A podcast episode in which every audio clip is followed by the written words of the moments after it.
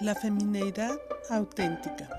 Entonces, regresamos de nuevo a la pregunta principal, que es la siguiente.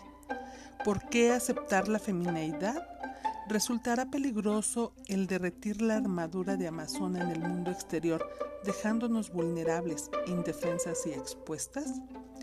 Esto es, por supuesto, el miedo que yace en el fondo de muchas mujeres modernas que han luchado larga y arduamente por su independencia y que igualan sus esfuerzos masculinos con la fuerza y sus anhelos femeninos con la debilidad.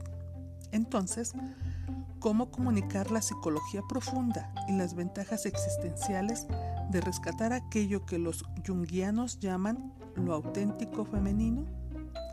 La respuesta es tan multifacética como lo es la mujer y quizá deba ser experimentada y sentida en lo más profundo para entenderla verdaderamente. No obstante, he encontrado que muchas mujeres que comparten sus vidas diariamente conmigo ya están en ese camino, sintiendo intuitivamente que eso las conducirá a su destino. En un tiempo ellas clamaron que no tenían que ser mujer, ahora se quejan y un gran número de ellas están gritando, ya basta.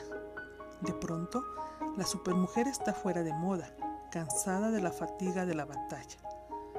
Las mujeres se están calmando finalmente, regresando a sus ritmos naturales, escapando del control de posesión del ánimos con la misma vehemencia con la que una vez se apoderara de ellas. Hay algo gracioso, encantador y juvenil acerca de todo esto. Las mujeres con experiencia sexual se han vuelto tímidas con el hombre, preguntándose qué hacer o decir porque ceder el control con frecuencia descubre un miedo profundo a la dependencia y la vulnerabilidad, el cual hasta ahora no había sido reconocido. La mujer amazona por lo general descubre que sus batallas para obtener logros y la disciplina excesiva de hecho han destruido a la persona que realmente era. Y el descubrir a esa persona, la persona de su centro femenino, se torna en un imponente viaje psicológico. Volvamos a comenzar. Ya hemos tenido bastante sobre teoría psicológica, ánimos, ánima, conciencia enfocada, conocimiento difuso. He tratado de expresar mi caso lo más claro posible, pero haciendo un análisis final, encuentro que mis radioescuchas y mis visitantes quieran respuestas, no elaboradas teorías psicológicas.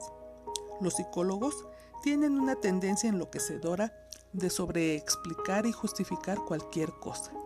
Y la feminidad no requiere justificación ni explicación alguna, excepto el simple deseo y el anhelo fundamental de aceptarla.